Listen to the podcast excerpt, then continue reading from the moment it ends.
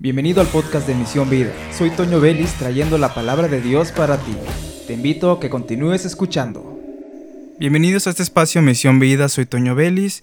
Hoy vamos a hablar un poco acerca del capítulo 5 del libro de Efesios, de los versículos 15 al 20. Es una carta muy bonita que vamos a encontrar muchas verdades del Evangelio tremendas y algo de esto vamos a ver en este episodio aquí en el podcast Misión Vida con Toño Vélez. Dice el encabezado en la nueva traducción viviente. Así que tengan cuidado de cómo viven. Comienza con una advertencia muy interesante. Tengan cuidado de cómo viven. No vivan como necios, sino como sabios. Saquen el mayor provecho de cada oportunidad en estos días malos. La maldad en esos tiempos era terrible.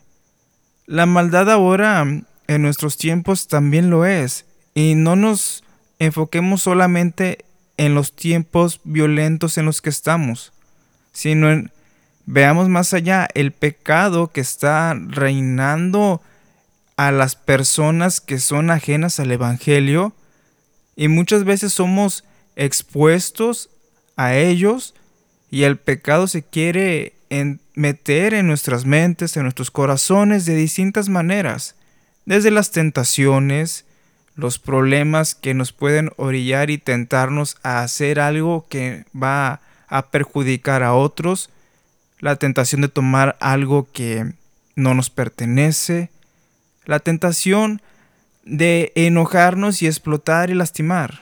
Tantas cosas que nos rodean y nos pueden hacer fallar. Pero dice aquí, tengan cuidado de cómo viven. Aquí entra también lo que es el testimonio. Tristemente hemos escuchado a personas que dicen, es que aquel es un hermano falso, aquel se comporta de mala manera, ¿A poco no le dicen nada a su pastor? Personas que no son cristianos han hecho esas preguntas. ¿Acaso no le llama la atención por lo que hace? Y es triste, pero pasa. Son cosas que son reales. Y Pablo aquí dice, tengan cuidado de cómo viven. No vivan como necios, sino como sabios. Lea el capítulo primero de Salmos y otros más que nos aconsejan de cómo debemos de comportarnos.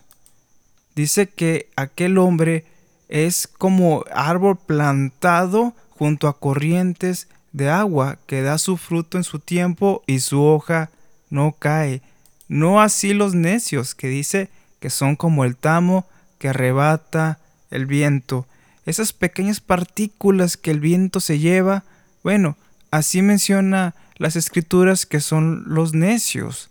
Se los lleva el viento. Y es triste y es real. Son cosas que pasan. Ahora nosotros como hijos de Dios debemos de comportarnos sabiamente. Continúa diciendo, saquen el mayor provecho de cada oportunidad en estos días malos. No actúen sin pensar, más bien procuren entender lo que el Señor quiere que hagan. Muy interesante, lo que el Señor quiere que haga. Menciona un comentarista, debemos mantener altas normas de conducta, actuar con sabiduría y aprovechar todas las oportunidades para hacer el bien.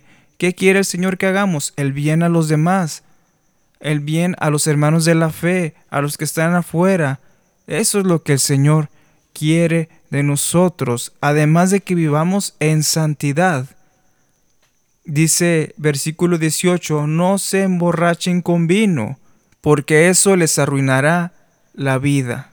No se emborrachen con vino, porque eso les arruinará la vida. Póngase a pensar las veces que usted ha ingerido bebidas alcohólicas y qué ha pasado.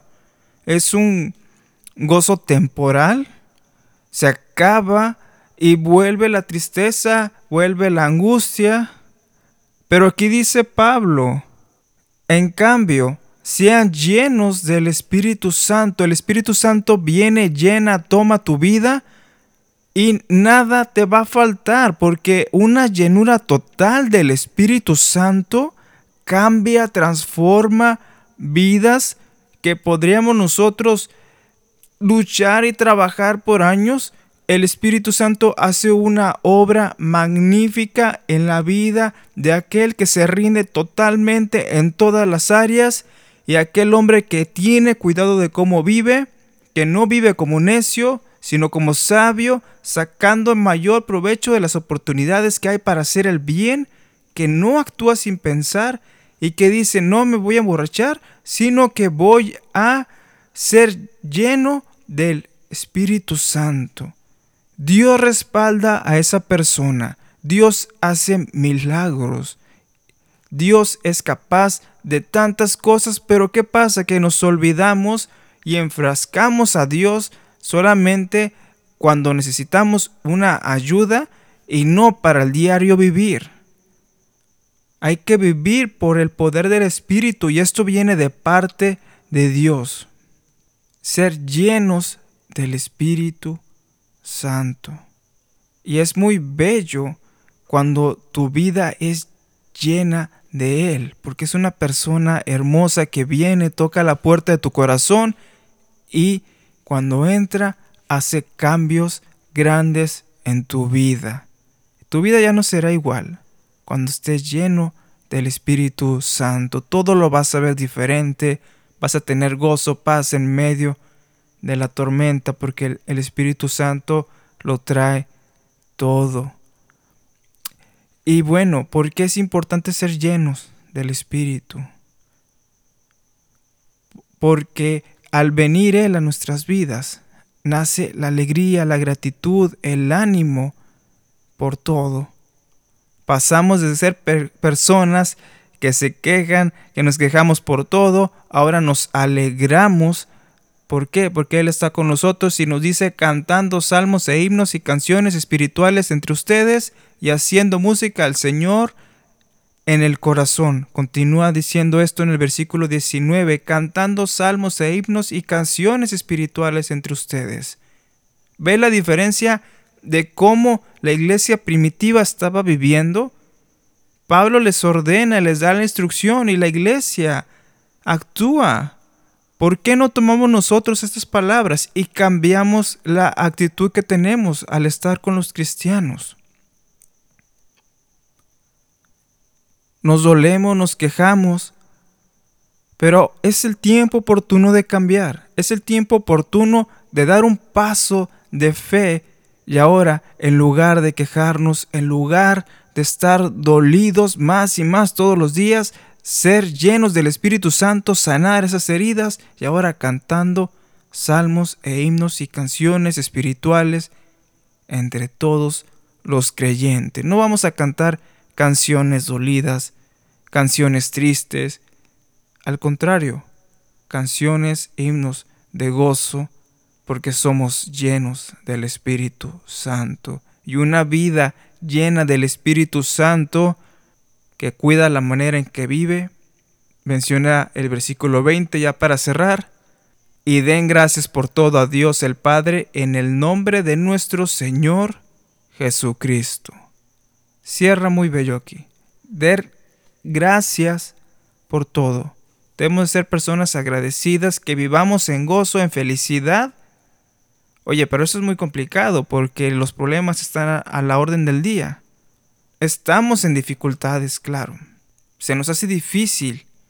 Pero recuerde usted que está siendo lleno del Espíritu Santo y Dios obra en su vida. Recuerde lo que dice Romanos 8:28, un texto muy conocido, y sabemos que Dios hace que todas las cosas cooperen para el bien de quienes lo aman y son llamados según el propósito que Él tiene para ellos.